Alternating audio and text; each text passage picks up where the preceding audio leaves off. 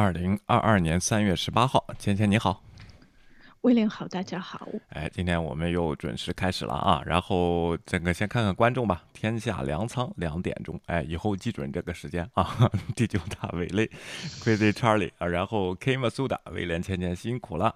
夜空孤帆，威廉亮啊，大家都来了啊！咱们继续关注今天乌克兰的这个事情啊，然后给大家说一说及时发生的一些新闻。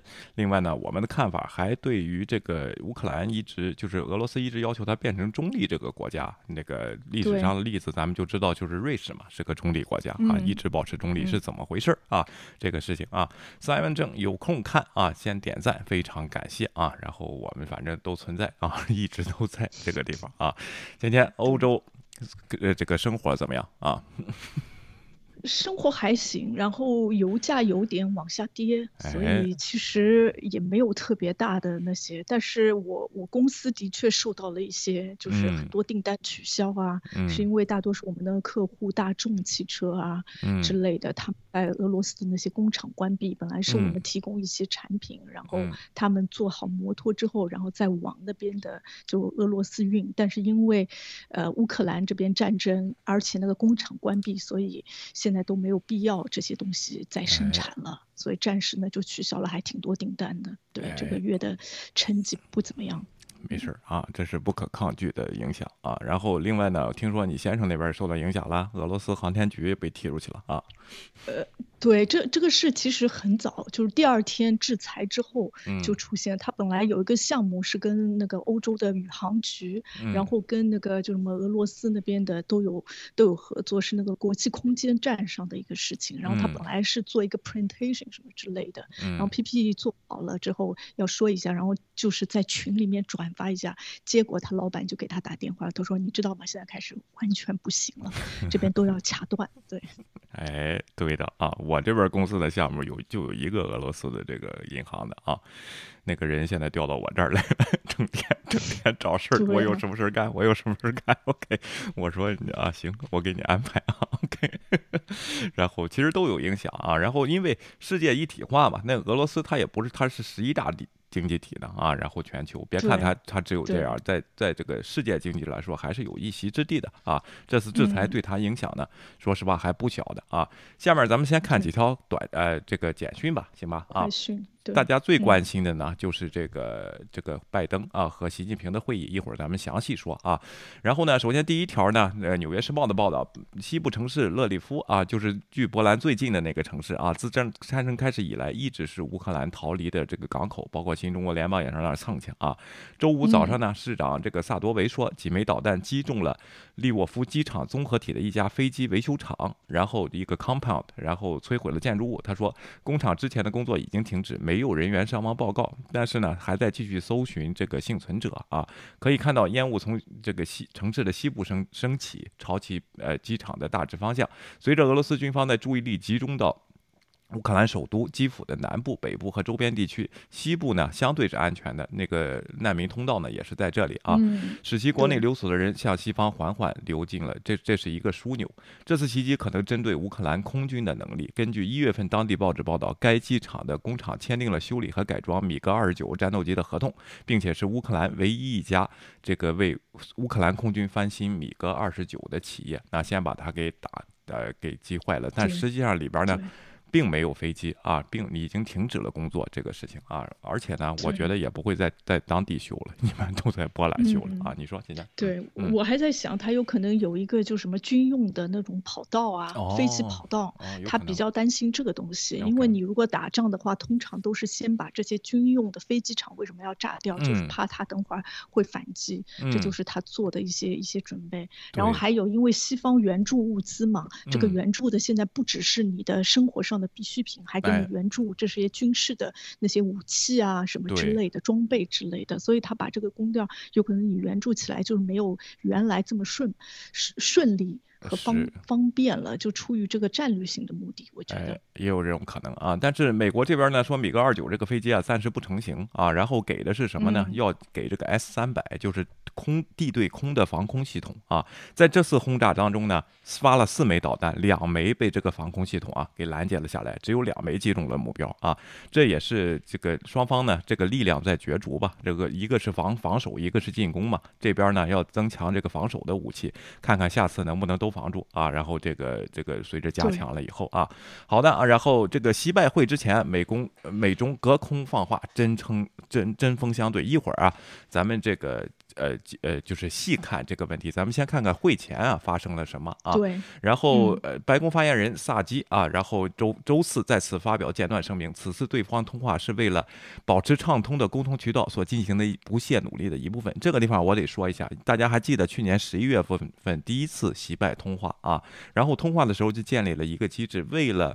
不造成这个传话传错了，造成这个擦枪走火，或者是这个两国的关系加剧呢？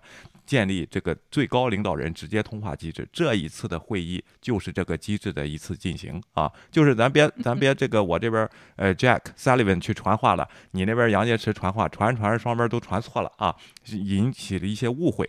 咱们咱咱俩碰一面，到底是怎么回事啊？然后布林肯呢，实际上把这个通话内容啊，也直接就说了，就是对中国对。俄罗斯的军事支持和这个金融上的支持，如果你违反欧美对俄罗斯的这个制裁决定，你绕过的话，对他进行帮助的话啊，这个后果呢是不堪设想的。基本上说的是这个，对吧？嗯。嗯，我也觉得这个就是主要目的。其实这个一个，我觉得有点像例行的公事一样的。对。然后拜登就告诉给习近平打个电话，这个战争怎么样了？然后你现在跟普京的关系不错，能不能做这些事情沟通一下？然后还有一些事情呢，我跟你强调一下，这个你不许不许不许干，对吧？这个一二三四我不许干。然后呃，习近平嘛就在那边打一下圆场啊，我们知道就是我们反对入侵，什么五项基本的原则。嗯。但是呢，你。跟我们说的那些东西嘛，我会选择性的不干，就大概是这样子的一个 内容。哎，而且呢，对话之前的央视那边的这个新闻联播第一次。报道乌克兰的事情啊，报道这个俄罗军呃俄罗斯这个军队有有损伤，还展示了乌克兰击击毁俄罗斯坦克的画面，而且说呢，这个就是说乌克兰人民呢在抗击侵略啊，这个是非常反常的，因为一直在在说这个俄罗斯那边多么神勇啊，然后多大智慧多么厉害啊，然后这个一直趴在那儿呢，为了搞垮西方经济啊，然后是桥头堡啊，对抗美国帝国主义的桥头堡，当然可能说的没那么夸张，但是这个意思，昨天有转向。但今天呢，这对话完成以后又删除了啊，然后这个就是把推特上发的一些支持乌克兰的，就是官媒啊，又删除了这个事情啊。嗯，呃，还有呢，就是这个。山东舰啊，昨天在对话之前十二小时也进入了台湾海峡啊，这个呢，这个反正双方都有叫嚣嘛。那金三胖子还放窜天猴呢，是不是？啊 然后对对，第一次那个他有可能放的失败了，所以要让中国的那个军舰出去走转转一圈，对，巡视一下，巡巡一下山。对，三胖子说没有存货了，我这就一个，然后炸了，然后出不了了，你那边出去看看吧。啊，然后呢，然后美国的这个驱逐舰呢也进。进行了全程的跟踪，对山东号航母，然后台湾那边呢，对这次军事行动呢，也进行了这个监控啊，没有具体的军事威胁，就是走一个过场。呃，对台湾这个问题呢，我觉得中国现在不会愚蠢到现在去挑衅台湾的问题啊，这个这个是本来本来这个让你表明个立场都这么难了啊，别说是这个事情了啊，一会儿咱们再是细说这个事情啊。下边呢，嗯。那个《纽约时报》啊，然后昨天呢，拜登总统在在这个结束了演讲以后，回答记者问的时候，非常的随意的就说了那么一句：“普京啊是个 war criminal 啊，战犯。”但后果尚不清楚。今天布林肯也重复了用了这个词啊，芊芊你怎么看这个事情啊？OK，嗯。对我，我其实就是我看到我们群里面也有人在讨论，大家就觉得哎，就是一个战犯。但是我之前看了一个什么样子的节目，就说其实国际法很难对战争这个进行治罪、定罪还有干预，因为有这样子的就局束性。如果唯一的一个好像可以干预的，就是呃安全，就是就是什么联合国的安全理事会。但是安全理事会呢，就是中国，然后俄罗斯这些都是常任委员，所以。所以他们一投票根本就没有办法进行军事上的一些什么制止、制制止。然后更何况呢，这个事情更复杂，一个就是，呃，你如果就是判案，对吧？就是调查，你首先要有证据，你要有足够的证据说明，哎，他好像是故意造成这些人道危机，故意就是安着这个。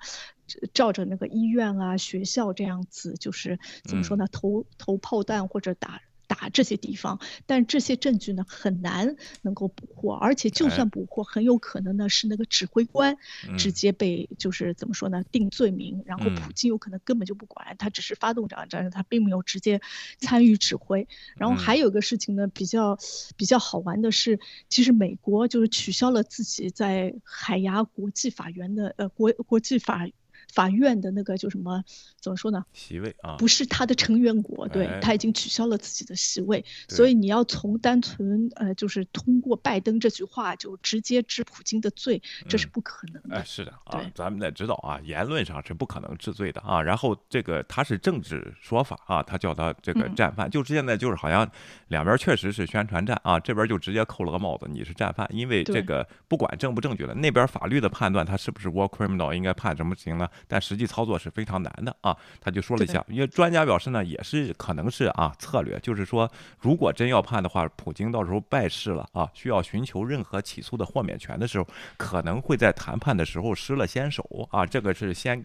冠一个大道德帽子在这里啊，所以说他就是这么一这么一说，大家呢这个这个这个东西不具于不具为不具有，虽然是美国总统说的，但是不具有法律效益啊，这是一个政治说法啊。好的啊，下面呢咱们再看啊，哎下个这个这个新闻啊，我笑了两天了啊，然后这个俄罗斯的寡头的这个前科克伯就是也叫弗拉基米尔啊，这个 这个俄罗斯叫弗拉基米尔的可能挺多，每三个人。人里边可能男的有两个叫弗拉基米尔啊，呃，据不完全统计。OK，然后他是他是这个普京的城市呃这个同事啊，之前的也是在这个俄罗斯啊曾任这个特别高的一个职位啊，现在呢他是一个石油公司的好像是一个董事长啊，他呢并没有在任何国家的制裁名单上，就是美国也没有，是英国也没有，欧洲也没有啊，他他不在这个制裁名单上，但是呢他也有一个。这个 yacht 啊，叫这个拉格纳拉格纳号。这个拉格纳号在哪儿？在挪威那个地方停着呢啊。然后呢，有当地人就报了警，警察就来看了看，查那个国际刑警组织和这个英国、欧美啊发过来的这个制裁名单，没有这个人啊。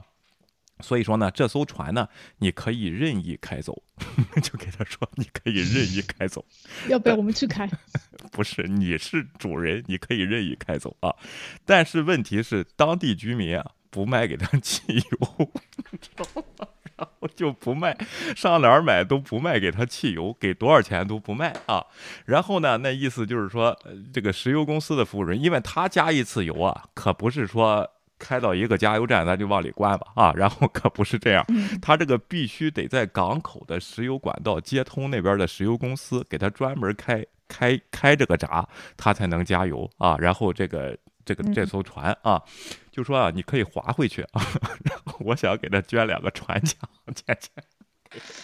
我我觉得他是受到了众怒，就是大家都看不看不过去这个入侵这个乌克兰的事情。那既然就是怎么说呢，他 SWIFT 没有办法治你呢，大家有其他的办法来治你。如果不给你油的话，你也跑不了，对，就冻在那边。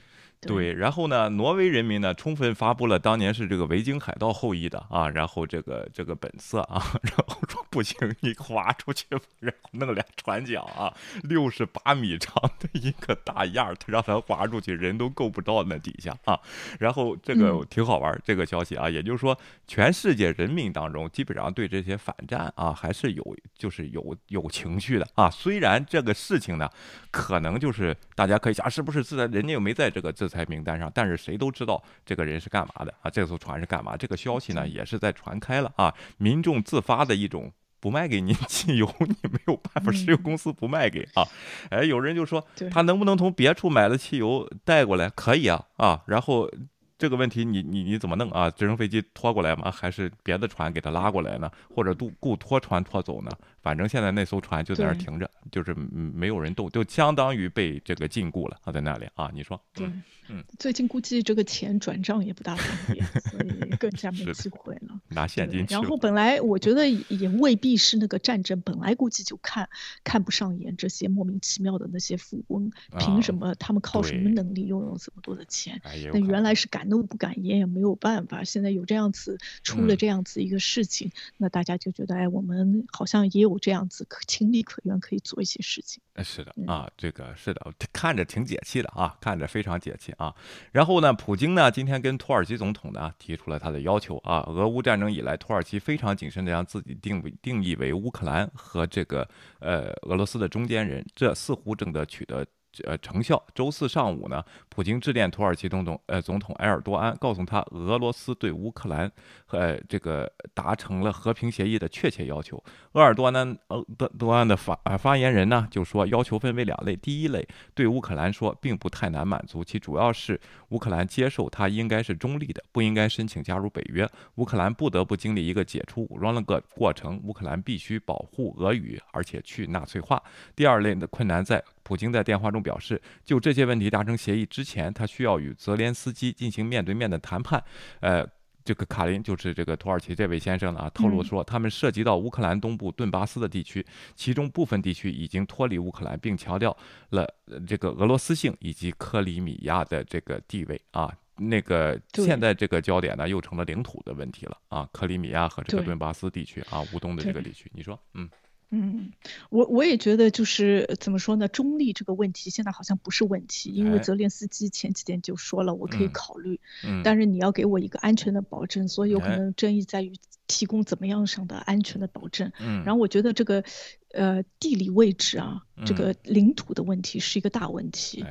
因为，因为他之前就是发动的时候，也是说东巴斯那边有什么样子的纳粹啊什么之类的，我们是去解救他们的。然后他又在那边直接宣示了这两个州的独立，嗯，就是一意孤行的做了这个事情。然后还而且还有一个未未解决的那个克里米亚的归属的这个问题，所以他一下子想要把这些事情都解决。嗯，然后我觉得克里米亚已经是乌克兰最大的痛，现在你一下子还要夺取两个地方，然后还有个奥德萨这个地方。方也有也有蛮危险的，如果再拖下去啊，也蛮有可能会落入俄罗斯的手里面，所以这个会是一个大问题，我觉得。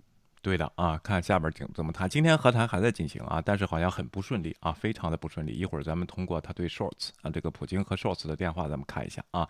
OK，然后中国呢，正正在这个看一下中国的新闻，权衡退出零。疫情就是零容忍及这个涉及的风险啊，这个确实有点反人类了啊，在现在这个情况，那西方都解除了以后呢，除非他有一个就是。就是特别的痛点，他解决不了。他自己说的呢，是这个中国的防疫医院不如美国这么发达啊。然后这样问题，但是也不是咱们都知道，咱也不是所有说得病的人，美国都是去医院的，没有，都是在家隔离。关键是你的这个政策是不是啊？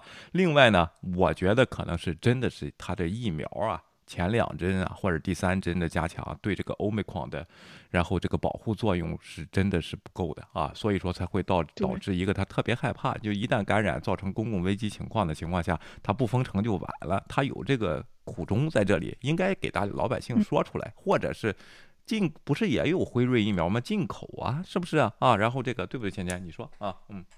对啊，但是这么大的市场，我们肯定要用国产的。我们怎么能可以其他辉瑞什么外国的这些这些机构给他们这个赚钱的机会？我们有十四亿人呢，而且我们国产的疫苗，他们效果就比比那些好。我觉得中国 是绝对不会赚的。但是我觉得它其实最大的问题，因为奥密克戎就算没有疫苗，其实它的那种就是你就算传染了，其实对你的影响也不是特别大，就是影响。嗯，怎么样？而且你身上已经有一定程度上的保护，我觉得有可能就是你没有办法控制，没有办法让人不感染，就减降低非常人不感染。但是我觉得觉得那个疫苗本来打的中，呃，就是国产的科兴的什么之类的那些药，肯定也会对人多多少起一些保护的作用。对，所以我就觉得症状不会非常重。但是中国的政策就这样子，就是你如果一旦得了，不管怎么样，你不要在家，你都得上医院。我觉得这是政。策的失误嗯，另外呢啊。我真是觉得是这个疫苗啊，现呃就是病情啊，现在在中国啊上升到一个经济范围了啊。我我不是说这个，就是说啊，有人有有这个人说这个，呃，深圳可能测试是免费的啊，测试免费，国家财政也得出钱啊，然后这个有成本的啊，这个东西。另外呢，可能我看是叫什么。B 测人员，也就是深圳户口那些人啊，是这个是这个免费，那没户口的就得交钱啊。然后深圳流动性也很大的啊。另外呢，然后还有呢，我就一个说，就是一个是疫苗经济，再一个就是隔离呀，然后这个叫什么去酒店呐，这些也是他赚钱的一部分啊，虽然很少。这个另外呢，还主要是我觉得经济增长啊和这个零零疫情啊。是分不开的，就相辅相成的。哎，哪个地方经济不行了，它就会出现疫情，就出现封城啊。然后就是你说一下，这个地方并不是因为我们经济不行，订单还是有的，但是我们封城政策了啊。另外呢，就是有的时候说呢，这个经济行的地方呢啊，然后比如说上海呢，它就弄得很灵活啊，这些事情啊。所以说这个是这个政策可能有也有经济上面一个是掩盖的作用，再一个就是哎遮丑啊。然后这个东西不行就赖疫情呗啊，是吧，姐姐？啊，对，哎，我觉得有很多事情啊，倒并不是中央有可能下这样子的，嗯，然后地方的官员肯定是为了自己的仕途考虑，然后根据情况考虑自己。中国的政策就是橡皮筋一根。然后你想要松一点也行，你想要紧一点，其实都掌握在地方官员的手里。是啊，我觉得地方官员有可能这样子来决定的话，上海应该是比较灵活的。我还没跟我妈打过电话，不知道情况是怎么样。但是我觉得上海好像到现在一直撑着，就没有 lock down，所以应该应该就是如果上海一 lock down 了，那怎么办呢？经济都回来。对，关键是这个问题，就是你中央有这么一条零容忍的政策，才可以被地方官员灵活运用。我想零容忍就零容忍，不想零容忍就不零容忍，对不对？如果你各省是自己来的，那就无所谓了。这个事情你自己有自己的防疫政策嘛，根据你的地缘政治，是不是？然后这我觉得挺好，对吧？啊，然后地缘这种不适合国内，怎么不适合国内就没有地缘政治吗？那山东省和广东省就不。一样，就上就是地缘政治啊，怎么政治上就一样，地缘不一样的那不行啊。然后就这个问题，咱们还看还有啊。另外我也看到国内信息，现在还有一个问题，就是中国面对的这个问题，包括西方也有啊，但是中国可能挺大的，就是谈疫情啊，还是色变的。大家一听到说哪个地方有有一例啊出现了以后，立马就。周边呢就开始各种谣言就出来，哪里要封哪里要封，然后就赶紧去采购去，就怕封在家里没有吃的，你知道吗？这种对对这个疫情的这个恐惧。啊，应该慢慢的被消除。怎么消除呢？就公开信息嘛，就给大家说清楚嘛。欧美矿到底什么症状，百百分之几有的人，什么年龄段的人应该注意，就把这些说清楚嘛。啊，这些事你就不要，哎呀，这个关键一这就涉及到下边有些执法的人的问题。到封城的时候可横了，就是澡堂里边发拖鞋那种人可来了全了啊，穿上个防护服就觉得自己厉害了。然后 这一点呢，也是长久的一个问题啊。希望这个这次，哎，希望这个通。通过这次疫情的这关系，基本上也快没有了嘛。现在还有一个叫什么 A B two 的一个变种啊，比欧美矿传播更快，但是这个症状更轻啊。然后大家可能对对这个疫情现在都不关注了，呃，因为这个这个叫什么呢？这个呃乌克兰的事情啊，但是还是有的，所以说还得注意啊。然后我希望这个中国在这方面也能受益，起码一个是在呃处处理这种公共危机的情况下，第一个不能光靠吓唬，吓唬完了你还得解决心理问题啊，全社会的心理问题，这个也是挺难的啊。姐姐你说。啊，OK，对，但是我们中国人就是从小被吓唬大的，大家都对吓唬有那个吓唬了才会听话，不吓唬就像欧洲人那样子不听话，什么都有不同的意见，这多难处理啊，不高效。哎，OK，呃，Chris Charlie 说，现在美国只生产六种疫苗，美国生产了三种，辉瑞、莫德纳、强森，中国生产了两种，我不了解，英国生产了一种啊，对，然后中国生产的是叫什么科兴和国药啊，然后国药，对，这两个啊，OK，好，下面一条呢，咱们根据不是命运里边有特务嘛啊，然后这个特务 这个曾经。叫什么？跟踪过刘美贤的父亲，就是那个 Arthur 刘，叫刘俊国啊。哎，然后还说呢，这是据这个美联社的报道，在北京参加奥运会的时候啊，这个刘美贤 Lisa 六也收到过一样一定的干扰，是不是啊？你说，倩倩？嗯，对，说他就是出国之前好像就收到人家的电话，然后这个电话呢说，哎，他是就是。美国的奥运总局，然后体育委员会，然后希希望呢，就是他能提供自己的护照号码什么之类的。然后那个刘美欣的爸爸就说：“哎，好像之前参加比赛从来没有这个流程，你不会主动来问我护照号码。”所以他就觉得很可疑，就把电话给挂上了。然后，但是他呢，就是比较保护自己的女儿，怕影响他的就是比赛，就没有告诉他具体的事情。但其实他跟美国那个体育总局那边都取得联系，然后那边保证呢，刘敏贤在中国的比赛的时候会一直有安保团队在旁边保护着他。但尽管如此，好像他在呃刘美贤在呃中国就是比赛完之后，还有有陌生的男人想要故意的接近他，然后跟他套话啊，然后还说哎你要不要到我自己的到我这边的公寓来？就现在想想还挺危险的。对。这可不是色狼什么的，为什么呢？因为你是封闭管理的，当时运动员啊，是吧？对都在那个那个泡泡里边的，哎，都是都是内部人啊，说不定是我们国安的啊。然后这这个问题啊，这个民运里边有特务事儿啊，我我觉得是个新闻给大家说出来，但是我发现大家的反应啊，妈早知道是特务，这些人我都明白。对我我都没怎么我我都没怎么关注，突然你做那个节目，我也不知道到底发生了什么事情。但是其实我们经历的这一路啊，什么看多了，都觉得这些人啊，真的要么就是骗捐，要么就是跟什么国内的什么合作，什么到处你都能看到这些这些联系，对吧？而且他们说的那些，我们现在也知道了，靠他们在海外民运也灭不了共，就不要再上当了。对，真的是我觉得啊，而且就是弄的这一帮子人啊，就逮住的那几个孙叔什么东西的啊，这些的人，你说他们有什么能力？包我就说，包括那个熊岩去选举，他能选上吗？啊，你不看他吗？有人跟我说，哎呀，熊熊岩是这个光棍常委群里的，咱也不认识啊。然后这个什么什么乱七八糟，对呀，你说说这些人他能选上吗？你至于下这么大力，还让美国揪个正着？里边都说实话，都是些民运在里边互相自自相残差啊。然后这些问题呀，然后。真的是有点哎，挺丢人的啊！一开始说挺丢人的，我还没意识到，我说这帮老头子谁谁觉得他们行啊啊！结果呢，确实是干的这些事情。你这干的里边就是 间谍活动都这么不入流，你想想，你弄这些人干嘛？你说对吧？对，我我也觉得，就是你弄刘敏美贤干嘛？他就是一个运动员，对。然后他爸又怎么样呢？他能影响什么？在国在美国也没什么影响力。哎。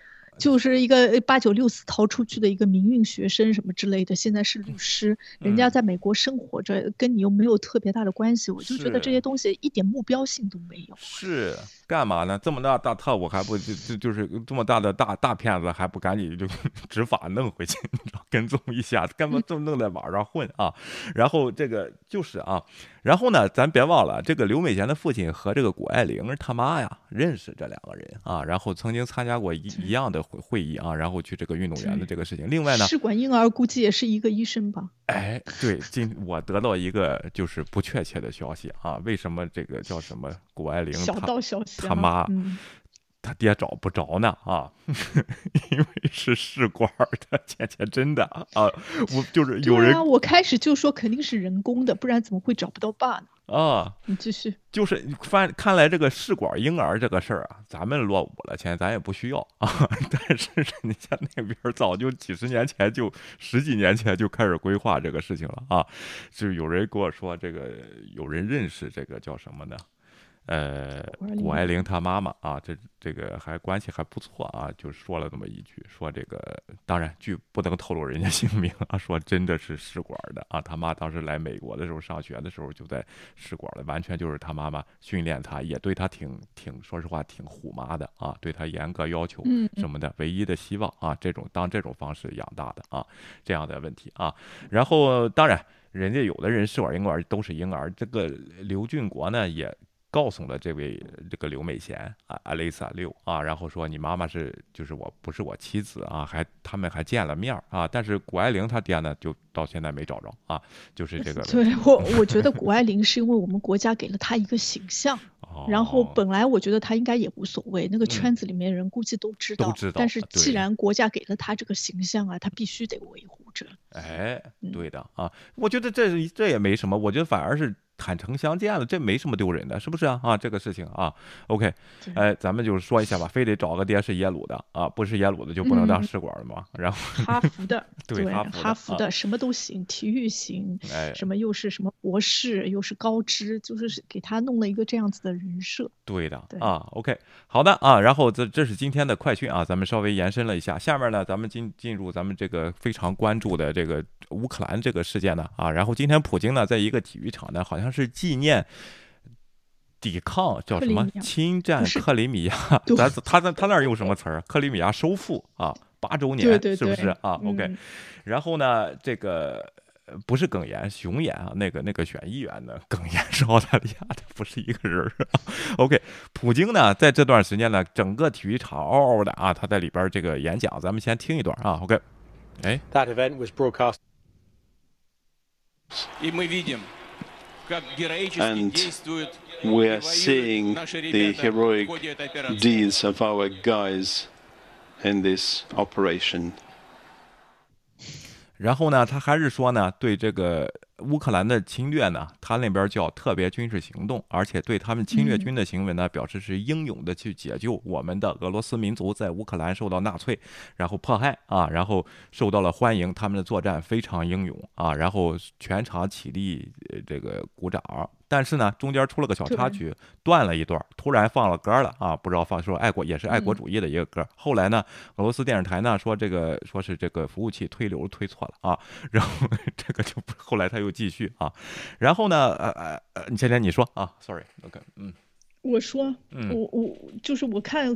就是我之前看了那个德国的 Welt，就是世界那个那个那个电视台，然后转播了一段，然后那个转播的时候，他直接就找了在莫斯科的一位记者，然后问他什么感受，然后那个莫斯科记者说：“哎呀，这个感受我真的现在心情很复杂，嗯，就能看出来，就是我们不必须承认，普京在在俄罗斯就是有那么多的支持者，对的，咱们。让让对你说。”今我们国家照样支持者，因为今天这个习拜谈话呢，还有人说我们不怕回到作为一个百姓来说，我们不怕回到六零年，六零年又怎么样？我们也中国倒倒了嘛，就就说这样的话，对不对？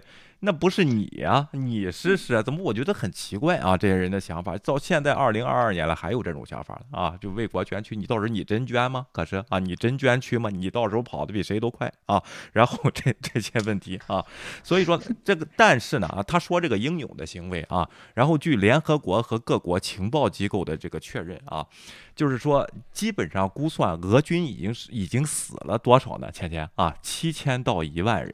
谢谢啊，这是他说的巨大胜利和应有的这个作作战的这个情况。这一万人都是有家属的，七千到一万人啊，这种情况实际上他就是在当众撒谎啊。今天这个什么收复克里米亚八周年的这个演讲啊，你说嗯。嗯。对，嗯，对，德国这方面比较就是比较吃惊于那些周围的那些人，嗯，因为大家就觉得，因为我们在这边，我们受到的一些消息啊，我们就觉得啊，好像普京已经是溃败不行了，嗯，然后在克里米亚也没有办法就是取得进一步的成功，现在已经是快两个星期，好像也没有特别大的建树，就觉得他这个情况肯定有，然后再包括国内的这些报道啊，然后包括上个星期就是一个女的，就是在国家电视台转播的时候。直接说出来就是反战这样子，就觉得好像反对的人会非常多，所以当大家看到在这个体育场这么多人。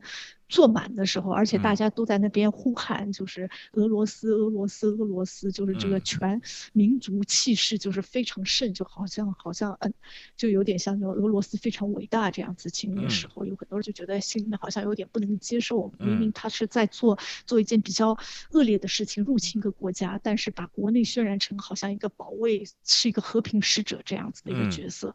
但是那边的记者就告诉他，你要你要真的就是认识到这个事实，普京。在俄罗斯，他真的就是有这么多的支持者。你说的那些反战的人肯定有，但是他们的比率就就比较的少。然后又说了一下，而且就是现在因为对他进行经济制裁，然后影响到非常多的中产阶级。嗯。但中产阶级反而他会说：“哎，你现在对我做这些就是经济制裁，你要到我这儿干嘛？”就是，但是这些人呢，反而没有像我们预料的站起来反对普京，反而更多的人去支持了普京。真的吗？这也是就。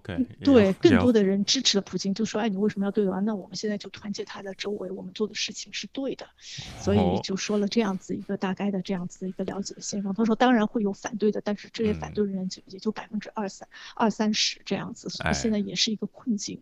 对。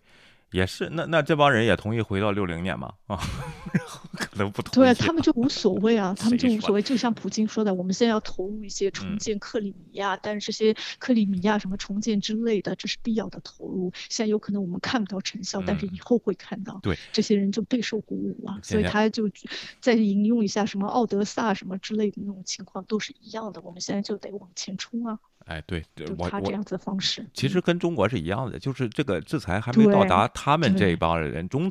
中产阶级是什么？吃穿不愁，有钱花啊，这叫中产阶级啊。工作比较稳定，可能这些就是他都在什么石油公司上班啊。这些人就是他那儿的中产，什么乱七八糟。当影响到他的时候，他就不这么说了。先别急啊，然后这个事情啊，这个需要时间的啊，这个问题啊。我看 R C L 说，普京也算是民选领袖，任何民选领袖都会有一定的基本盘。这就像川普基本右翼冲击国会之后也是，哎，对的，对的啊。然后 Patrick 来了啊，然后确实是这样，而且呢。就看到很欣慰的是，好多人自愿相信普京的这个谎言。你你你纳粹化到底是纳粹管理哪里啊？纳粹管理基辅吗？啊，然后管理赫尔松吗？啊，管理这个叫什么呢？呃，叫什么于米吗？这个地方吗？是不是 assumi 吗？这个地方吗？到底哪儿呢？在那在这个纳粹，你得说出来。你击毙了多少纳粹分子？谁呀？这个头目是谁？你得说出来。这个东西没有，都是宏大叙事的这个呃 pep talk 啊，然后让这种人激情好。而且我跟你说，倩倩啊。就算没有洗脑，好多人他是爱国主义的，就包括在西方，我就跟你说啊，一升国旗就掉泪的，有的是，你知道吗？有的是啊。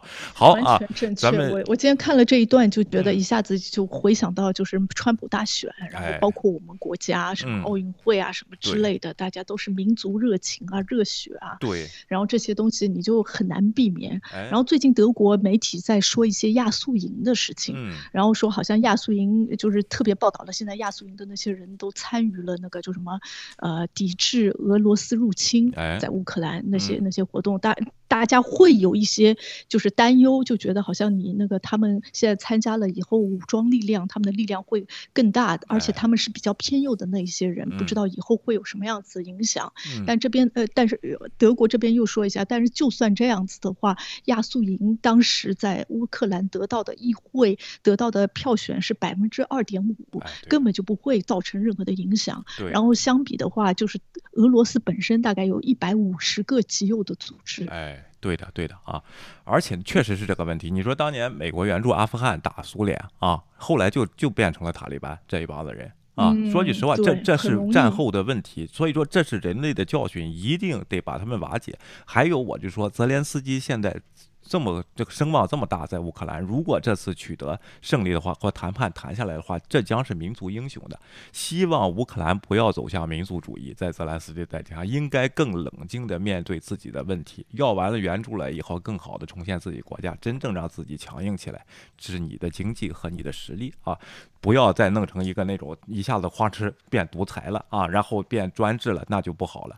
这里可以看看当年丘吉尔啊，然后在英国的时候啊，这个问题。另外。呢，我说爱国主义呢很正常，但是在俄罗斯和这些专专制国家呢，有一个很大的问题，就是只允许爱国主义的声音表现，只允许赞同，另外一派理性派根本不让说话。就是这个问题，在西方不是这样，你愿爱国就你就爱国，一生气你就哭，一出川普你就掉泪，没有问题。但是有另一派的声音，而且是理性的、更大的，可以看清楚你这个行动是多么多么的叫什么，在他们看来是多么的愚蠢，也尊重你的存在，对不对？虽然批判你，是不是啊？是这个问题啊。咱说了这个啊，好的啊，咱们下面这个普京啊，今天还挺忙，又给这个 Shorts 又给他打了电话了啊，还是说的那一套啊。然后，但是呢，问题就是说现在和谈呢，他。他也很努力的想达成，问题在乌克兰那边，然后提了好多这个不合理的条件。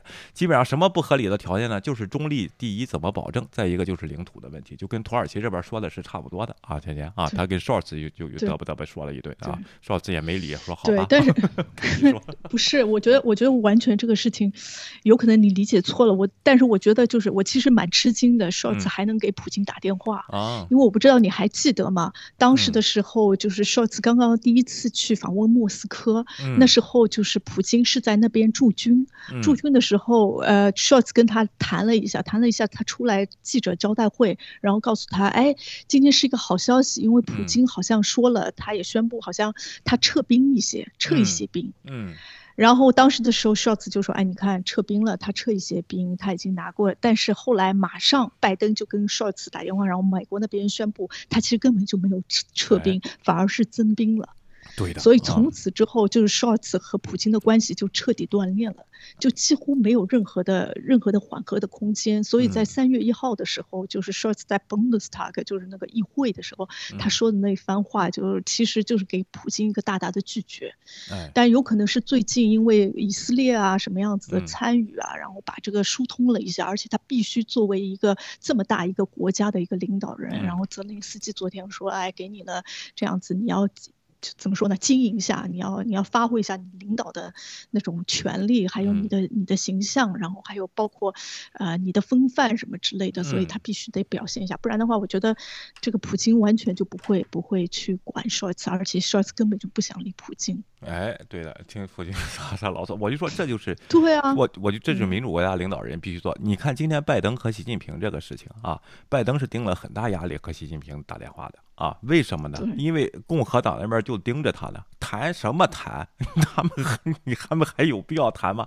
卢比奥就在起草这个法案了，已经啊，制对中国的制裁制裁法案了。情我们自己的情报你不相信吗？啊，然后欧洲的情报你不相信吗？我们盟友的就给拜登说啊，就是就是这么说的，你还去跟他谈？我们为什么要跟他谈啊？只能用他们听得懂的语言谈，就是制裁。这是另一党派的声音，他顶着这个很大的压力，他说我我第一我有这个沟通的机。制啊，我必须得谈一下。再一个就是说，我这是最后的机会，我想跟他确认一下，这不容易的这个事情啊。你普京那不是这早上起来起来想个事儿，一看情报哦，亚速营那边有问题，发个导弹吧，然后就这样就决定了这。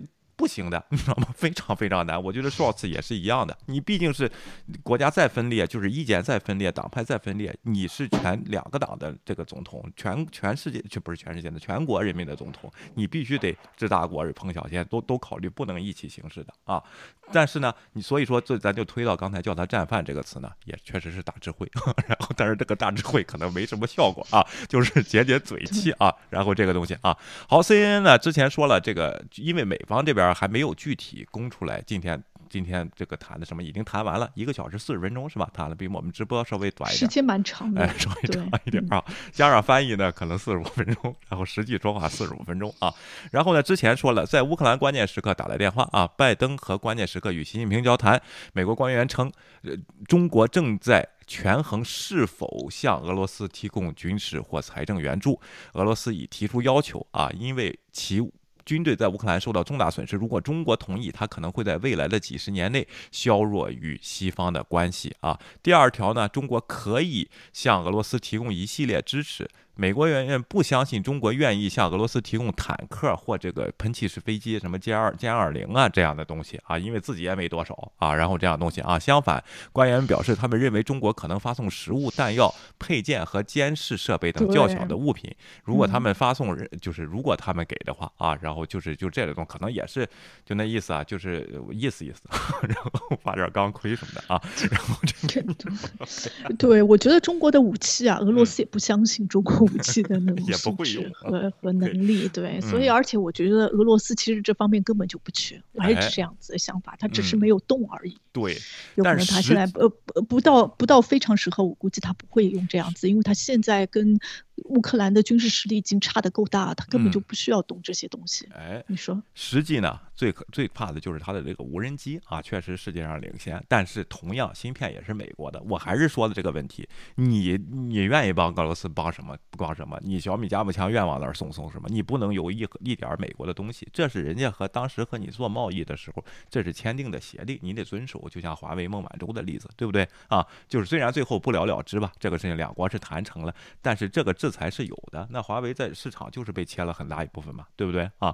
这个你得遵守这个协定啊。有人说还还能不能还中国不能和俄罗斯做贸易？正常的贸易完全没有管你，对不对？你你愿意从那儿买粮食买粮食，愿意买汽油买汽油，没有管你啊这些事情。但是如果你想用你的支付系统绕到，它成了中国成了洗钱的。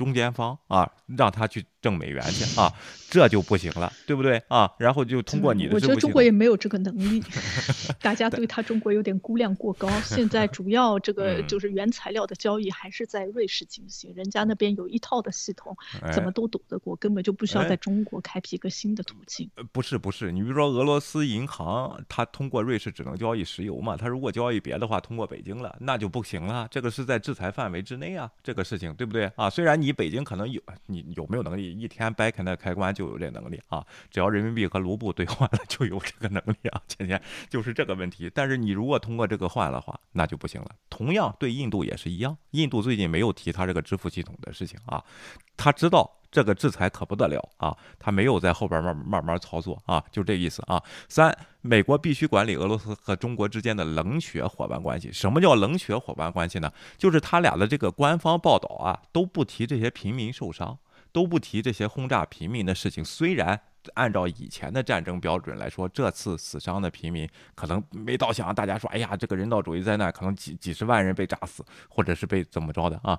但是这在现在的文明标准中，也就是你血腥就是在那点，你为什么要炸人家剧院呢？啊，人家下边是藏着的这些人，为什么要炸地铁呢？啊，这样的事情，你现在如果是文明世界打仗，这就是被谴责的东西。为什么叫你 war criminal 吗？啊，criminal 的啊，这样的事情，再过中国这方面视而不见，而且全体中国人视而不见啊，战争还能死不了几个人吗？啊，然后就这样的说法，这叫冷血的关系，就不管国际舆论怎么样，咱就是想合作啊，是这样的问题啊。然后呢，芊芊有补充吗？这里啊，OK。我我没有什么特别大的补充意见。如果抛开什么正义啊什么之类的，就是多多少少中国的确现在跟俄罗斯一个同盟的那种关系。嗯，如果你你如果抛开这个，就跟 NATO 它那些所有的参与国是同盟关系一样，我觉得如果从道义上来讲啊，就就那个他你居然就是俄罗斯可以跟他派遣，就是跟乌克兰送一些军事的设备的话，我觉得如果根据这样子同盟关系的话，这俄罗俄罗斯如果想要中国也要要取一些，或者是中国对他援助的话，其实也是怎么说呢？成一定程度上是合理。但是现在问题就是，你是作为一个侵略国，然后你制造了这些人道危机，然后大家要从道德方面来谴责你，然后有很多事情，你现在站在那个社会，我就觉得好像也也也有一点什么信用的关系和人品的那个关系。中国肯定想要，你既然想要在这个世界上立足，包括一个。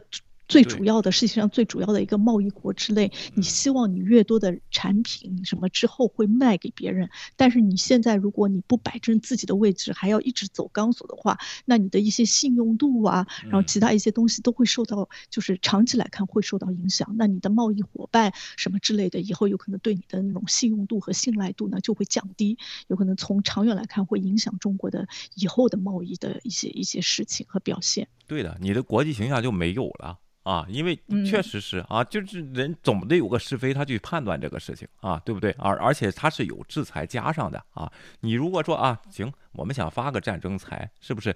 你提前得做好。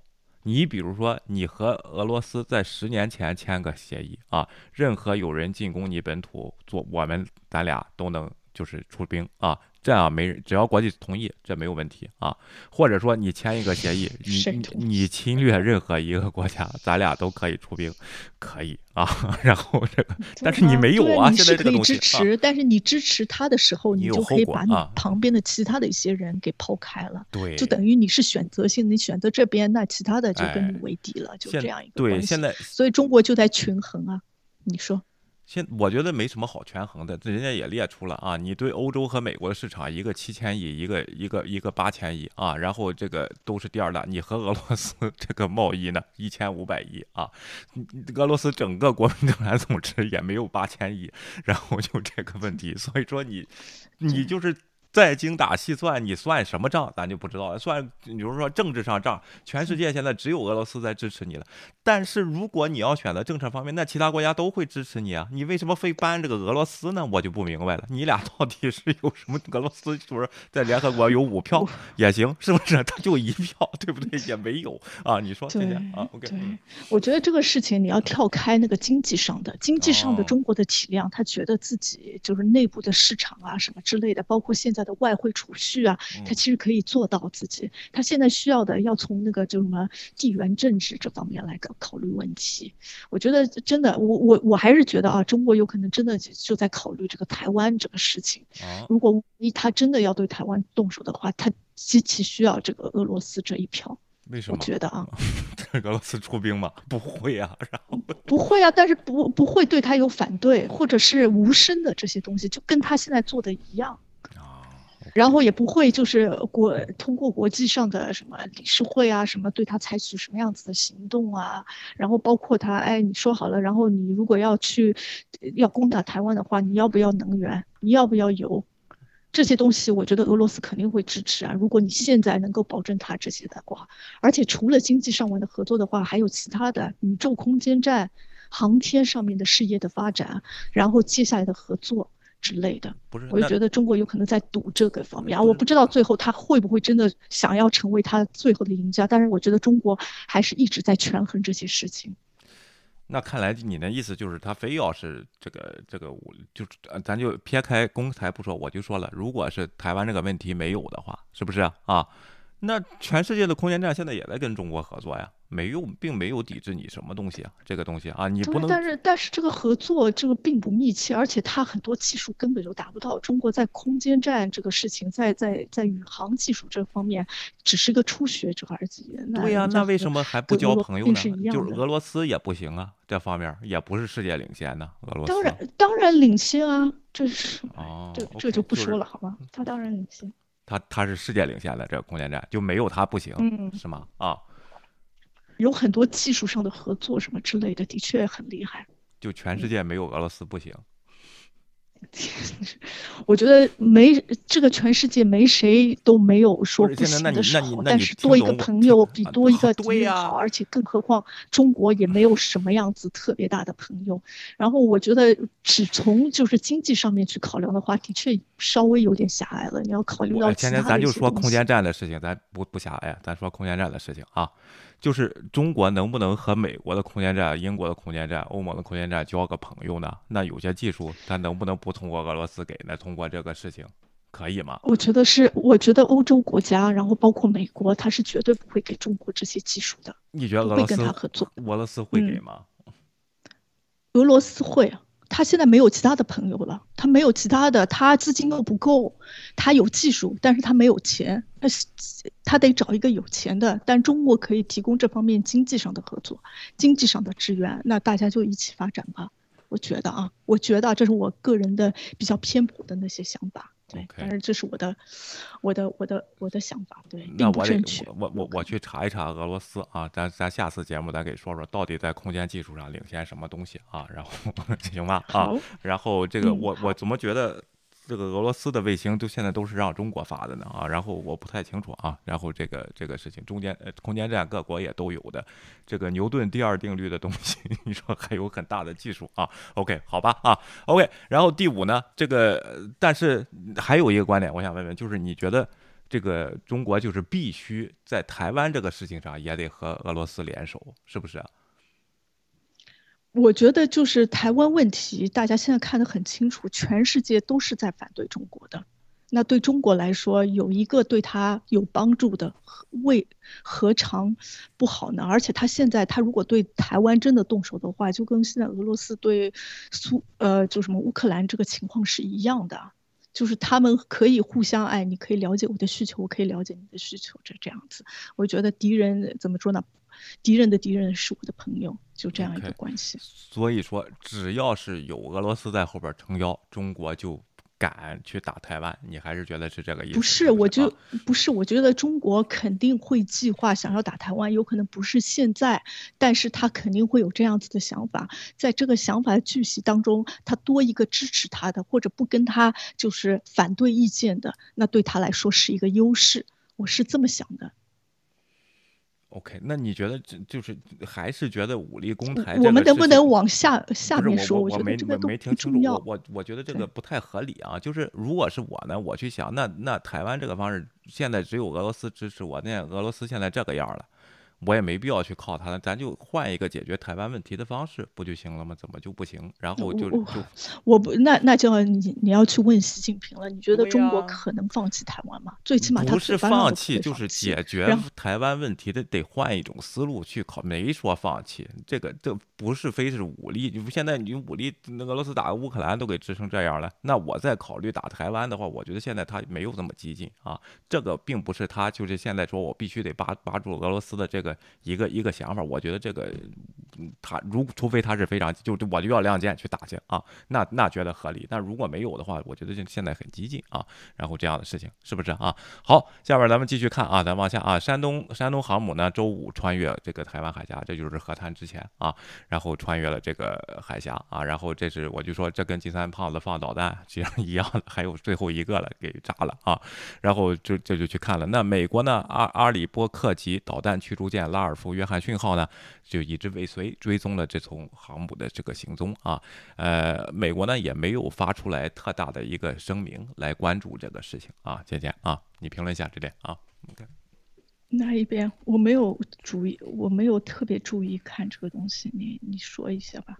OK，这个这条新闻。OK，嗯，对啊，哎对，快递上我说的放弃不是台湾，是放弃台湾这种武力解决的方式啊。当然。嘴上不能放弃啊，就是我永远是一个大国，有军事。那俄罗斯不是也是这样吗？现在你通过这个战争呢，看到好像这样并不能达到自己的战略目的啊，很很难实现啊这样的事情。如果最后解决的这个他们得到的意见呢是，如果三天拿下呀啊，然后就就没事儿啊，然后打一个月呢就有事儿的话呢？我觉得还挺悲哀的，咱们又得多花钱了啊！然后这个事情啊，好啊，然后拜登团队呢，这是这个彭博社的一个东西啊，强化了中国在乌克兰问题上向普京倾斜的看法啊，就是美国这边确实是得到情报啊，然后在这个他的国务副国务卿温迪·希尔曼啊，在 MSNB 上表示呼吁。呃，总统将呼吁中国利用其对普京的影响力，敦促俄罗斯结束战争。他说呢，如果习近平想成为世界舞台上的真正领袖，他应该站在乌克兰和美国，就是西方这一边。我们将看看习近平在这里是否做出正确的选择啊。希尔曼说，呃，他的未来呢，就是中国的未来和美国、欧洲和世界各地的发展呢，发展中国家同在。他的未来不属于俄罗斯和弗拉基米尔·普京啊。今天这是美国呢想给他传达。打的一个信息啊，OK，然后天天你先评论啊，马上回来啊，OK。对，我觉得呃，这个事情怎么说，就是中国真的是习近平的确是想要成为真正。真正的领袖，中国也想要成为，这已经说了很大时间的，就要形成大一统，就是一个什么民族的伟大复兴。然后中国也是希望就是在全世界里面得到认可，他有他自己的话语权，所以他有可能对就是。拜登什么之类的，跟他想要谈一些这些事情，但是他有可能不会这么快的，就是做出让步。就算他知道他有可能现在让步啊什么之类的，有可能对他利益利益更大一点，但是我觉得他会选择在这方面犹豫一下，就是他要表表现出自己来独特的不一样性，可能可能有一些。然后，但嗯。但这个这个，但是我就我就觉得他今天说的那些话，什么乌克兰危机是我们不愿意看到的，这些就是真的就是刚才威廉说的那些大智慧，然后世界需要大太平，这然后这样子才能呃国际的发展，但是。大家都知道，现在已经冲突出现了，然后现在冲突要解决的问题就是希望有一些比较强的一些国家，或者他能你能在两边说上话，然后有一些决呃决定权或者影响力的，最好你参与到这个国际事务当中，而不是作为一个旁观者来看这些事情。你看土耳其啊、以色列这些国家都其实参与其中，然后包括马克龙就是一直在调停，一直在就是怎么说呢，跟两边说话，然后希望把这个东西。把这个战场尽力到尽量的摆在桌面上，然后通过协谈啊，然后和谈之类的解决这个问题。但是中国就是不选边站，就保持这样子一个姿势，所以就会让大家觉得，哎，你作为世界大国，你现在有话语权的时候，你为什么不怎么说呢？运用一下你的话语权，为什么不起一些决定性的作用？这个就跟他想要追求那个国际形象好像有点不大相符。是的啊，而且呢，就是有有专家说呢，呃，这个地方呢，如果让这个中国去劝架呢，也不大合适，因为像刚说像去，他跟俄罗斯啊，确实有些实际利益在这个地方，可能做不到完全中立啊。然后呢，这个事情呢，我觉得这个这个专家有点泛泛而谈了啊。这个事情你中立完全可以中立啊，你去劝架的时候，你也得牺牲一点利益，或者或者得到一个什么利益使这场战争才能停止啊。这样的东西，你你得看看俄罗斯具具体是要什么，别人呢可能说不上话，你可以去普京去说说话啊。然后他到底要什么？你在中国这边能不能实现？当然不能牺牲中国的利益啊。如果是真正的这个外交家或者是领袖的话，应该去这样谈去啊。但是呢，他说呢，就是中国这边现在这个策略啊，真的是并不是很聪明啊。然后就是说，你表你口头上表达一个我爱好世界和平啊，不能不允许杀戮的这个东西，实际上你在考虑要不要军事援助他。军事联助一个侵略者啊，这是这个问题啊。他说聪明的就是我说的那个。中策，他觉得是上策，就是中国是不是先把中国把自己先剥离出来？应该为这个一种呢？习近平感到莫斯科站到太近了，你退一步啊。他们就是说央央视那个变口也有这种想，也有这种做法，但第二天又变回去了啊。也许真的采取中立的市场，同时遵守所有制裁，这是最关键的。你遵守这个对俄罗斯的制裁，你别给出一个意思，说我可能在后边帮他，你而且还这么明显啊，这样的东西啊。即使中国不愿意再鼓励普京退、普京退让方面发挥作用，然后这样首先让中国自己呢不受不受伤害，也不是说我半夜无我我就什么也不干也可以，但是你别人别让人觉得你是这个威胁，先把自己摘清楚了啊，然后发出了另一个呢是消极的，美国和欧洲必须向中国明确表示，他们如果他帮助俄罗斯的军事努力或帮助俄罗斯的经济，将面临美欧的。这个惩罚措施，那美国和欧洲这边呢，先给你说清楚，我就是这样的。啊，你你自己去判断吧，这个事情啊，如果中国不遵守制裁，那么中国将面临二级制裁。我希望这是欧美已经进行了对话，现在就在谈这个东西啊。我们希望我们站在同一立场，因为我们都知道，对中国实施制裁与俄罗斯实施制裁的效果也截然不同，对世界的影响也截然不同，是吧，倩倩啊？我觉得这一点呢说的还挺有道理的。你中国，你先把你先把这个摘清楚了啊，对不对？然后你你然后你再你再去说别的事儿。现在你在这个制裁这方面，你给人的感觉是，我不第一，你说反对制裁，这个也没有问题。你反对制裁的时候，那我就不参与了，可以啊，没有问题，人也没要求你必须得参与。另外呢，你说反对制裁呢，你给人的感觉，你偷偷的他给你要东西，你还给他给，然后通通还能绕过美元这个这条路。那人家不就说给你说清楚这个事儿吗？你别觉得你能绕过去，你能绕过去我就制裁你。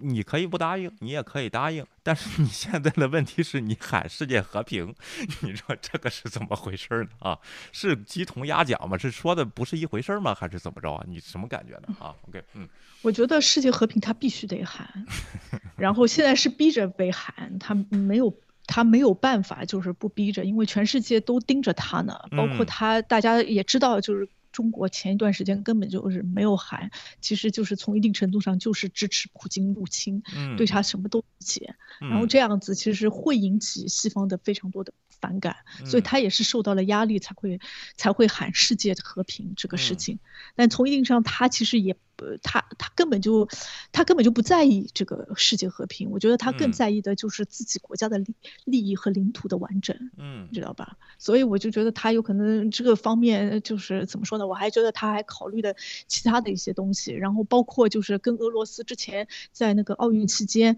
怎么样，就是俄罗斯把这个这个战争也是拖延到奥运结束之后，他怎么样也要报，怎么说呢？报一下恩。就是要说一下，哎，你把它拖那么久了，那我要为你做一些事情，而且之前也签订了一些的协议啊，什么之类的，所以就中国现在也是已经放在这个搁置在这个位置上，他也他也不可能轻易的下来。然后至于就是对西方的制裁不制裁啊，这真的是这个你可以全世界都可以对这些国家进行怎么谴责啊之类的，但是真正做决定的还是这个国家本身，你没有办法就是逼着他一定要做些这样子的事情，那。你唯一的能够怎么说呢？逼着稍微逼他，或者是怎么说呢？给他一些压力的那个方式，就是哎，你如果不能越线，给你画一条红线，你一旦越线了，那我就可以对你进行制裁，这样子的。希望能够通过这样子外部的一些压力，让他转变一下态度，然后尽早的能真的发发挥一下他真正的实力。发挥可能发挥不了了。就是你别添乱就行了，你先你别添乱啊，你不发挥都没问题，你别添了，就是这个意思啊。如果你要添乱了，我就治你，就是这么个问题，对不对啊？我跟人家说这欧美态度不好，那这话怎么才能态度好的说呢？就是我我特特别理解这个困境啊，说应该跪下去，咱们万国来朝，先沐浴更衣三天，然后再给你说这个事儿吗？现在国际交流不都是这样吗？Hi Joe，How are you？直接就开始，还要说什么外交礼仪？什么这些东西？对我我其实觉得我。就是外国啊，或者美国，其实对中国的态度还是比较好的。哦就是他们也没有说站在一个高位，就说哎，我是冲着世界和平这样子打一个大旗帜，所以你中国必须得这么做，怎么怎么样？他其实还是 ask for help，他说希望你能在这边提供一些援助和帮忙解决这个事务，所以还是比较客气的。我觉得是的啊，就是而且我我话先都给你明说了，这还不叫客气吗？这叫哎什么下最后通牒什么的？哎呦啊，人家就是跟你说明白这事儿，你千万不能帮助他。我们现在。在制裁你最最好别添乱，添乱你你你你你你你不管了没没事儿啊。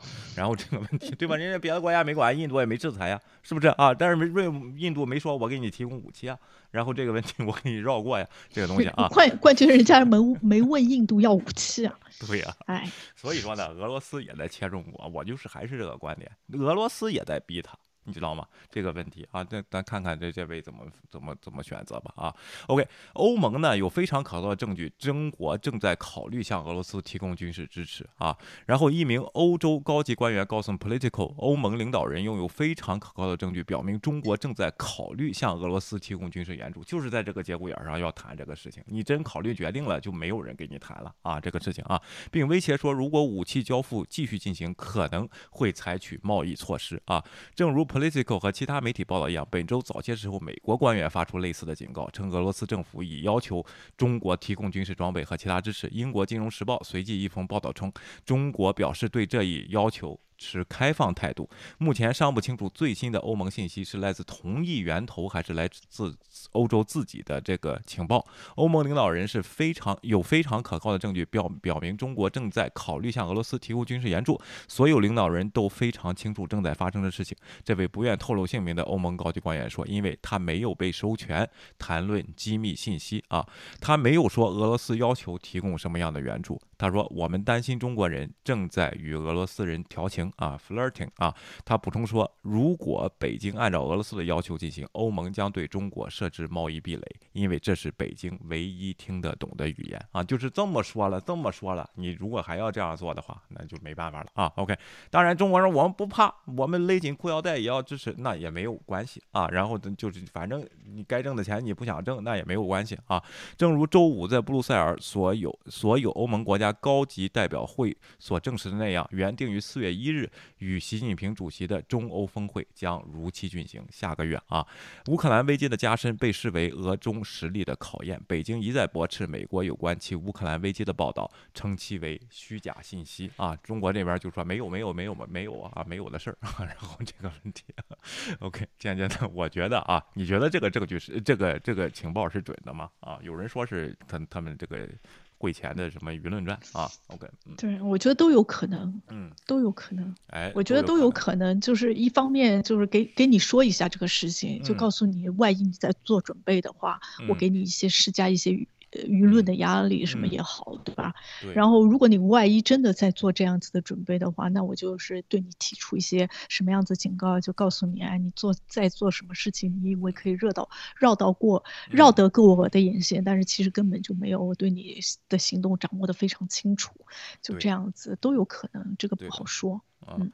我我觉得啊，我还是说这句实话啊，如果中国和俄罗斯合作，在这种情况下合作的话啊，就是你不管国际的制裁，你在合作的话，实际上收益的并不是中国，而是俄罗斯啊。然后这个问题，我希望呢，咱们这领导人啊都想清楚啊，因为呢。嗯，他我我们的东西他并不一定需要啊，钱钱，但是有些能源呢你是离不开的，本来你也要进口买它的，你完全没有必要啊。然后这也是，而且呢，现在也没有限制能源俄罗斯的出口，对不对？你你完全可以说嘛，欧盟可以买它的能源，我为什么不能买它的能源？这个是没有限制的，钱钱啊，这个东西关键，如果你现在去帮俄罗斯呢，我觉得中国将会受到伤害啊，在最大利益面前受到伤害。当然了，人家有人说呢，你们这个西方呢一贯是这个鬼脸，当时我答应你帮忙了，到时。时候这个叫什么？你们又就撕毁协议又不不协定了，到时候还是制裁我，怎么办呢？啊？那就没办法了，未来 发生的事情就没办法了。我觉得谁有信用呢？大家应该是自己是清楚的啊，这个事情好吧。下边咱们说说这个唯一的中立国家瑞士啊。今这个因为这个乌克兰啊和俄罗斯谈论老提中立这个词儿，把瑞瑞士给弄出来了。瑞士说到底说说中立是怎么回事？咱别误解了啊。国内好像他们也有政党在在质疑他们的中立态度了啊。现在你给大家介绍介绍，中立历史学家称瑞士对俄罗斯的制裁并未违反中立政策啊。你说一下这个问题。对，其实对呃对，就是这次战争，然后对瑞士的中立政策，其实呃批判最多的就是就是刚才呃大家都已经就是欧盟。啊，美国都已经提起那个经济制裁，然后金融制裁，但是瑞士迟迟大概吃了三天才表态。嗯，然后开始说，哎，你应该表态。然后表态的时候，也有很多人就觉得，哎，瑞士估计不会采取这样子的金融制裁。其实他采取这个金融制裁，让国际社会非常的担心。嗯，然后因为他他采取这样子制裁，国内又有反对的声音，就说，哎，我们是一个中立的国家，对吧？我们不应该参与这样子的事情。我们为什么要要提供制裁呢？因为当时在二就是第二次世界大战的时候，我们也没有制裁，就是希特勒他们。但为什么我们现在要制裁呢？我们不需要参与这样子的事物，不需要卷入这个世界的争斗当中。然后这篇文章主要就就说了一下，我们他没有卷入。这样子斗争，因为所所谓的中立就是不参加一个不参加任何的一些一些军事啊什么样子的组织，然后不参加这个呃这个战争，不直接参加，然后不为这个战争的那些那国家提供武器啊什么之类的，所以他提供他这次做出。就是经济上的制裁根本就不违反他这个这个中立这个角色，然后这这个规则，所以它是合理的。而且好像根据瑞士，它好像从一八一五年还是怎么之类的，它其实就已经开始申请，然后自己表明自己是一个中立国。然后但是在这个历史的长河之中呢，有时候它还是会从跳出自己中立的位置。它其实并不是第一次制裁这样子的一些提供一些经济上制裁，只要有一些东西就是违反了呃国际上的。法则什么之类的，他还是会积极的采取一些一些举措的。对，对的，大概的就说了一下这样子的一个内容。对他说的这个总理呢，就是一个是战争上我。不不派兵支持另一方啊，但是呢，就是我得保护自己，而且当年对希特勒的这个部分呢，啊，他说是因为我的生存原因，我必须得购买他的一些黄金和帮他做一些交易，要不我就不能生存，他就打我了啊。然后这个问题啊，而且他也没有出兵派兵去帮助希特勒军团或任何的一个军团啊。另外呢，中立不代表没有立场。就是违反国际法的一些非常明显的东西，它是要完全符合国际法则的，不能我是中立，我就什么都不管，什么法则都在我之上，那我就在什么法则之上，那是不行的啊！而且瑞士这次明显表明是抵制侵略的啊，然后通过他的制裁也是按照国际规则，你让我制裁什么我就制裁什么，你不让我制裁就在我这儿做交易，对不对啊？就是这个问题，因为人家有长期的这个信用度才出来，要就不就在他这儿做这个石油结算的这个交易，要不然就弄别处去了啊，然后这个问题。对，对吧？对，石油交易原材料，对。然后这边还说，呃，这边还说了，是这边还是其他的一些文章还说了一下，为什么瑞士会寻找这个中立？它。其实这个国家原本的时候也是一个国内就比较矛盾的、比较分裂的，因为大家都知道瑞士说三种三三种语言嘛，然后德国那一边比较靠德国的，然后另外一边说法语区是比较倾向于法国的，所以他当时的时候必须得选择一个中立，不然的话就国国内的内战什么东西都会打打起来，很容易受到其他边境的国家的影响。对，所以这也是他成立国就是中立国家的原因。但是这个他这个作为这个公立国对。自己也是一从一定程度上的安全的保障，但并不是因为他中立国，他就放弃了自己拥有就是军事军事力量的那个权利。其实瑞士最最主要的，他比较在意的是自己的航空航空的那个管辖的权利。是。禁飞区啊，然后他自己也可以保护自己啊，他军事力量也不弱啊，是这个问题。当然，他全民是是全民服兵役嘛啊，我忘了啊。对，全民服兵役是是男的。哎，男女的不 男女平等不需要这个地方。另外，我想我我得问问倩倩啊，瑞士是北约的国家吗？什么什么国家？瑞士是北约的国家吗？瑞士啊。瑞士不是，他没有参加北约，没有参加欧盟。OK，那如果有人来侵略他，谁来保护他？他自己先抵抗，是不是啊？然后他自己抵抗啊。嗯。而且你应该中立国，他不会参加战争，你也不应该去侵略他，不然你会得到国际社会的指责，估计这个联合国会出兵。当年我记得啊，好像有这么回事，德军好像跟瑞士打过，没打过啊。有一个什么骑兵团，然后都没打过啊。那那估计是很早以前的事情。对啊，好啊，下面再看看这 conversation 呢，然后进行了一个报道，就是乌克兰问题上保持中立啊，意味着什么，以及随随随之而来的责任啊。好像是现在咱们国有几个国家是保持中立的啊，是不是这个东西？刚才瑞士说了，他中立是他的行为中立啊，也不能违法。但是他的这个立场上，他不是中立的啊，就是在乌克兰这个事情上，他不是中立的。他说不是说我不发表意见啊，并不是这样，他他要发表他的意见啊。然后这个东西啊，然后对制裁上，他也是支持制裁的，只不过。它是按法律在在在进行，都可以到我这儿来交易啊，允许交易的东西啊。当然有人说有没有地下交易，那哪哪个国家都有，这个都不是主流的啊，那个也不是巨大的这个就是这个制裁的方面啊。另外一下啊，咱们说一下啊，我发现这个许多啊，这个对乌克兰战争的历史类比都是平庸的，将普京与希特勒相提并论，并或将这个俄罗斯入侵乌克兰相当于一九三九年德国入侵波兰相提并论啊，这些想法呢？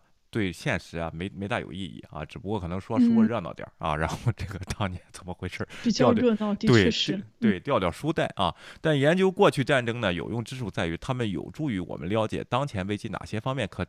可以值得提出的关键问题，对的，就是能发散你的思考。就当年发生过的问题，你这个战争有没有怎么解决的？当时现在有没有参考价值？这是这个问题啊。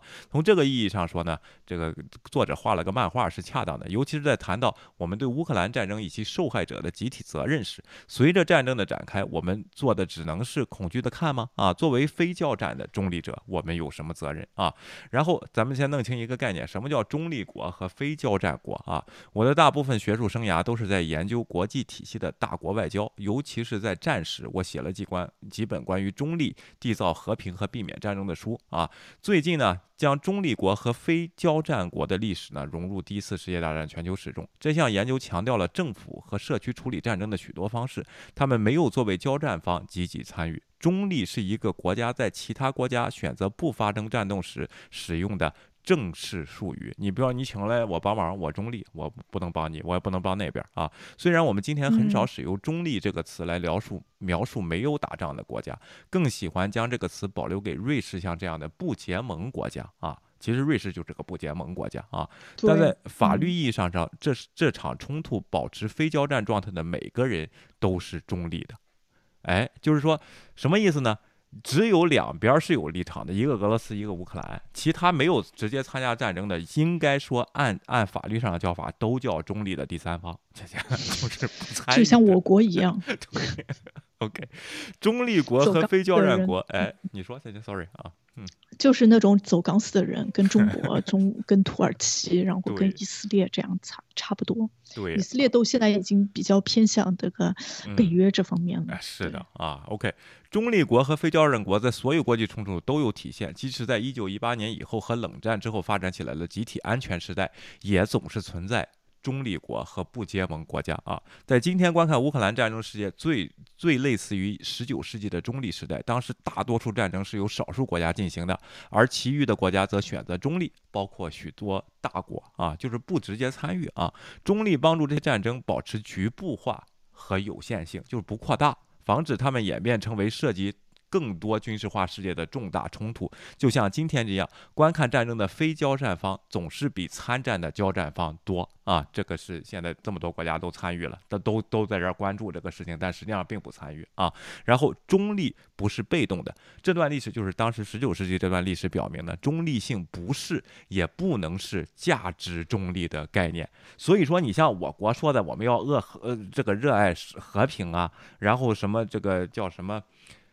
防止杀戮啊，这些词儿啊，这都不是中立的一个一个代表的东西啊。然后说中立性不是也不能是价值中立的概念。中立国家和社区在对应军事冲突时，绝不会在政治上不偏不倚，就是不能表现出不偏不倚，即使他们对交战。交战方负有法律义务啊。因此，从表面上看，制裁俄罗斯并向乌克兰运送军事装备，并不是反中立的行为。啊，尽管他们确实向俄罗斯发出了强有力的信息，及世界其他地区在乌克兰问题上所允许或承受的限度是有限的啊，这就是说，瑞士啊，瑞士它是有立场的啊，然后而且呢，它制裁并不是反对它的中立的立场，就是中立的这个地位，倩倩就是不结盟的这个地位啊，刚才咱们说清楚了这个事情啊，OK，倩倩有什么补充吗？嗯。对，我就觉得中国虽然说我他喊那个口号是挺中立的，但是大家都知道他选择了哪一个立场，对呀，比较偏向俄罗斯的立场。然后大家也知道，就是 NATO 或者是德国什么之类的，包括拜登也说啊，我们不参与这个战争。但是大家也知道他选择了什么样子的立场。但像瑞士这个国家，我必须得说，他他参与或者他对。他对他对那个采取这个就是怎么说经济上的制裁啊，未必跟他立场有关，嗯，也有可能受到了国际社会的一些压力。对的啊，确实是，本来想坐山看虎斗的，现在不行，通过这儿转钱，对呀，你要你要你要不表态。赚钱不让不让你那儿追，咱上伦敦交易去啊，一样的，我就跟你说啊，对，OK，而且也不满足，现在还要对他又提出了，还有这个线下的一些一些账户，除了这些账户之外，还有其他账户你也得进，对，所以就是瑞士也不容易，这个国家赚钱不容易，不行，你想玩猫腻不行啊。然后啊，咱们咱们再看啊，与过去一样，中立国家和非交战组织和社区经常承担一系列的关键责任和行动啊，以帮助减轻战争，呃，这个战争的。痛苦或早日结束。中立政府通常是国际危机的调解人和仲裁人，并为交战各方谈判提供安全空间。他们的还为战争受害者提供人道主义支持，包括前线医疗和难民避难所啊。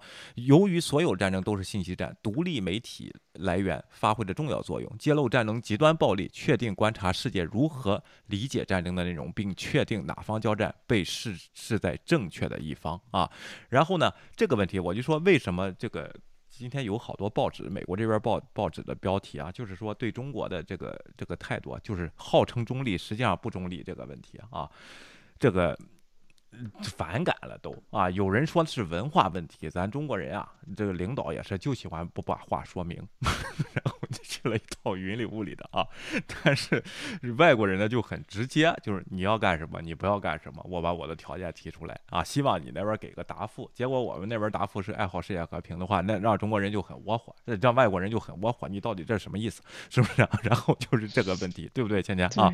我觉得外国人其实都知道中国会是怎么样子。对，而且就是人家就是怎么说呢？像我们这这边来说，就是你知道他反应，但是我尝试一下，我也不会有什么样子的损失。嗯，你你总是尝试一下，你也不知道他什么时候，然后你大概要了解一下他的条件是什么，他的目的是什么样子。哎，大概就这样子。这时候最明智的方法就是把话说清楚，哪怕有什么难处，你都可以来谈啊。然后这个问题，当然你你不说清楚，人家就不知道你就是虽然知道。你怎么说？但是就觉得我得不到你的确认，在这个地方就是有个惴惴不安的感觉，就会让人产生反感啊！就是再厉害的人，他也会产生反感啊！这并不是什么文化厉害啊，什么那个叫什么 大智慧，这并不是一个大智慧的行为，反而比较 low，就好像说的不是一种语言一样啊！这个问题就是。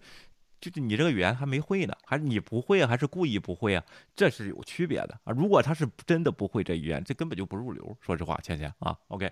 然后就这个问题啊，中立和结束战争，因此中立国积极决定战争中的利害关系，因此赢得作为非交战方观看的人们的心灵对交战。各方面至关重要啊！目前，乌克兰总统弗拉德米尔，就是乌克兰总统弗拉德米尔·泽连斯基，在影响观察世界的预期和确定入侵乌克兰内容方面做得非常出色。他需要全球支持来帮助确定与乌克兰的任何和平谈判的条款啊！就是他这个谈判也都是后边也有人支持他啊。然后就是你后边是这这么些人，你才可这么有底气去谈啊！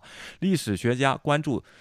呃，关几乎总是关注那些真正参与战斗或成为战争暴力受害者人的行为。今天我们似乎也关注了了解俄罗斯和普京，以及解释乌克兰如此重要的这个行为啊。但是在旁边观战那些人的表现。就是像所谓的中立国的表现也是非常重要的，因为它得分一个对错啊。然后在询问有关中立和非交战世界的责任和行动的问题，我们这些实际观看战争的人与审问任何交战各方的责任和行动同样重要啊。这就是说的。道德标准和价值观，也就是说，人家西方政客说的这些口号，你不得不承认，人就是这样，他就有这个东西，你不能介于说啊，咱俩就是无情冷血的只谈利益，这是不行的，芊芊啊，这个问题啊，确实得考虑世界形象啊。在就像十九世纪中期一样，中立政党在这场战争中的行为、结果和条款中发挥了巨大的作用，他们评估将有助于确定我们如何理理解未来几年的冲突啊。因此，除了就乌克兰入侵。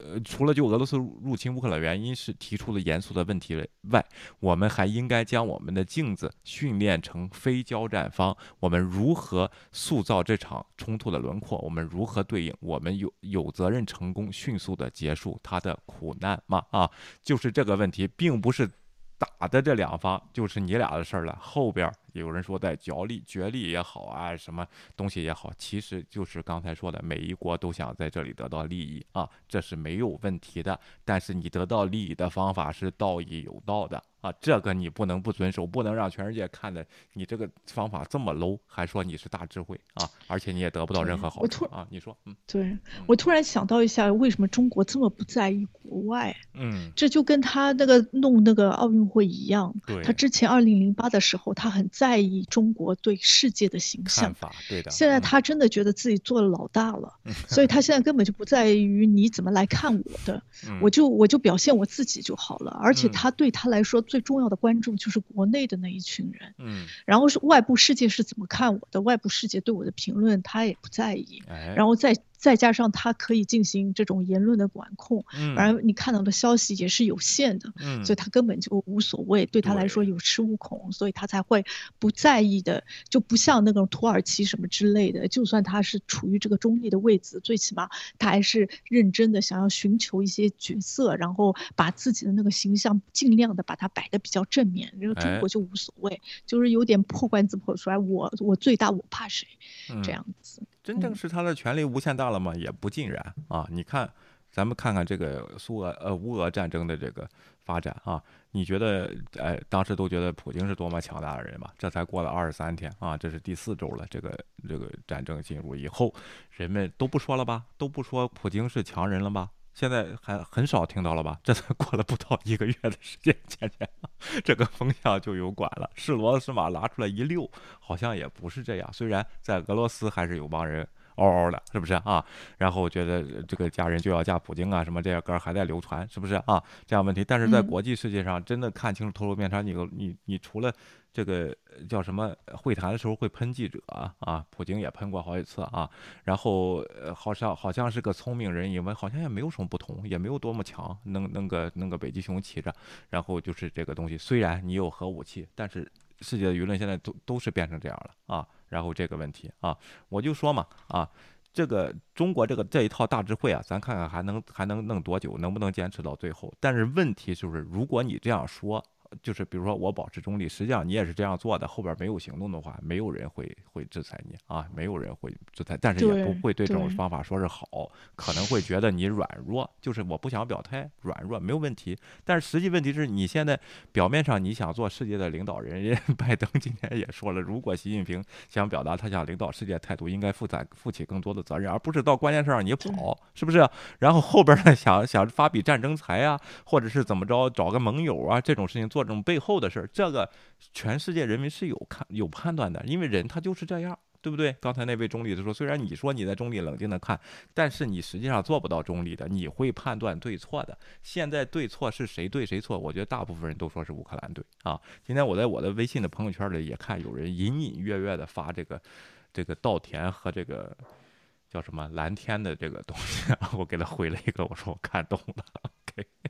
然后，赵廷和蓝天啊，就是乌克兰国旗嘛啊，OK，嗯，啊，哎，好，对的啊，其实就是这个问题。所以说呢，通过这个中立这个事情啊，咱们咱们得看看啊，要达到，就如果在战，就是咱就说到乌克兰这个事情，想做到中立啊，不是这么容易的，倩倩是不是啊？像瑞士那样，对，OK，对我瑞士它有这样子的传统，但是现在乌克兰它这个更更难一点，因为它的确就是跟俄罗斯有这个边界上的问题，然后就跟泽兰斯基说的是非常正确的，你你让我中立了，我以后不参加交战，但是我怎么能保证你以后不来侵略我？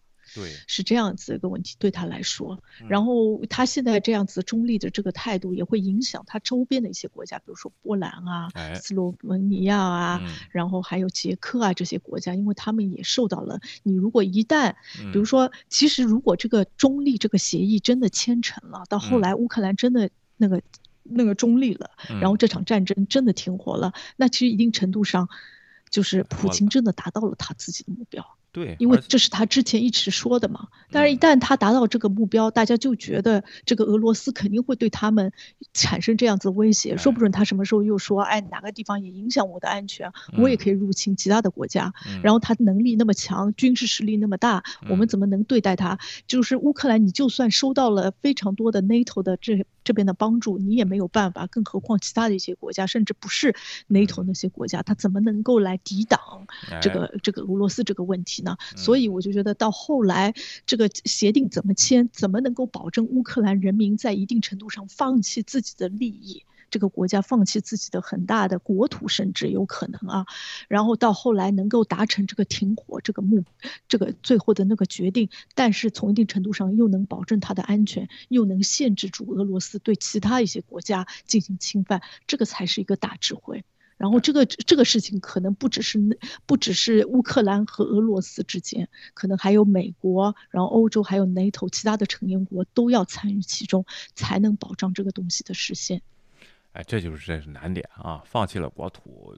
也不一定能换来和平啊，关键就是这个问题啊，乌克兰这个这个事情，而且确实是啊，你得这个世界上得有人管的啊，然后也得看这个，啊，这时候地缘政治确实是有用的。如果真的是中立了以后，那波兰就说你侵犯了我的战略纵深呢啊，然后到时候你大军从你中立国开过来了，我怎么办啊？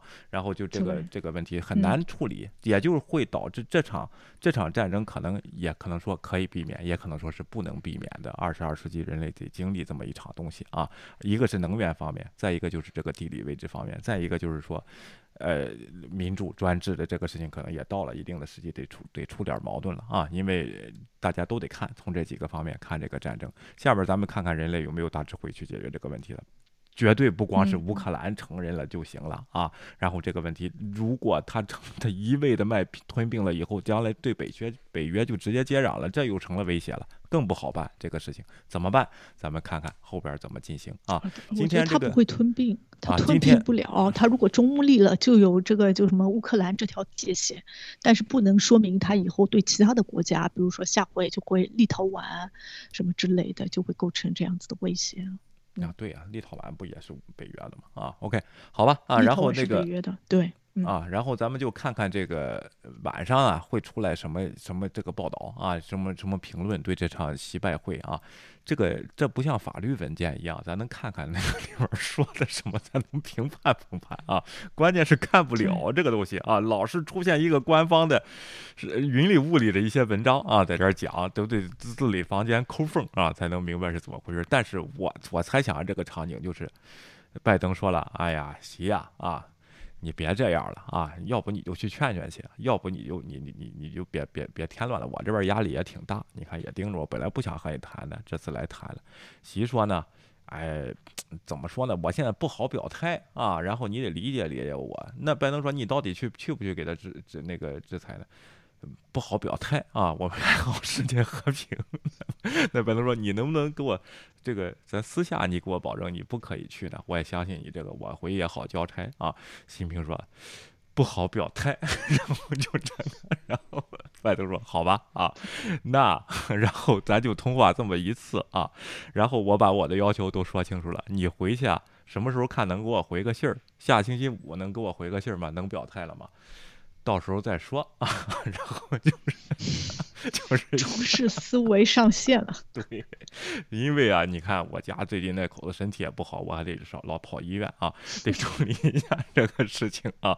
然后拜登就说：“好，那再下个礼拜五行不行呢？”这个还得我回去跟我们常委，又不是我一个人说了算。你也知道啊，虽然是我领头的，他们都有不同观点。那反正我暂时不行动，行不行啊？然后咱先，咱先今天就这样啊。然后这都一小时四十分钟了，然后下次咱们再谈。另外，但是你报道的时候，你给我留点面子啊，要不然真的啊，我我我那边也就宣传上我又开始骂伟骂你了啊，你骂你痴呆什么的啊。然后我们那边赵里坚都准备好了这个稿啊，行不行？拜登说：“那我也没什么办法，但是要求我跟你说清楚了，我会继续说的啊。然后你什么时候能表态，你赶紧给我个回个信儿，不行咱就再约一场。然后，然后不行咱下边再约一场，或者你通过什么渠道给我一个说啊。行行行，别管了，再说这个事儿啊，就这样，拜。行了，就是这么问题，对不对？对，刚才上面五分钟纯属意淫，大家不要把它太当真。”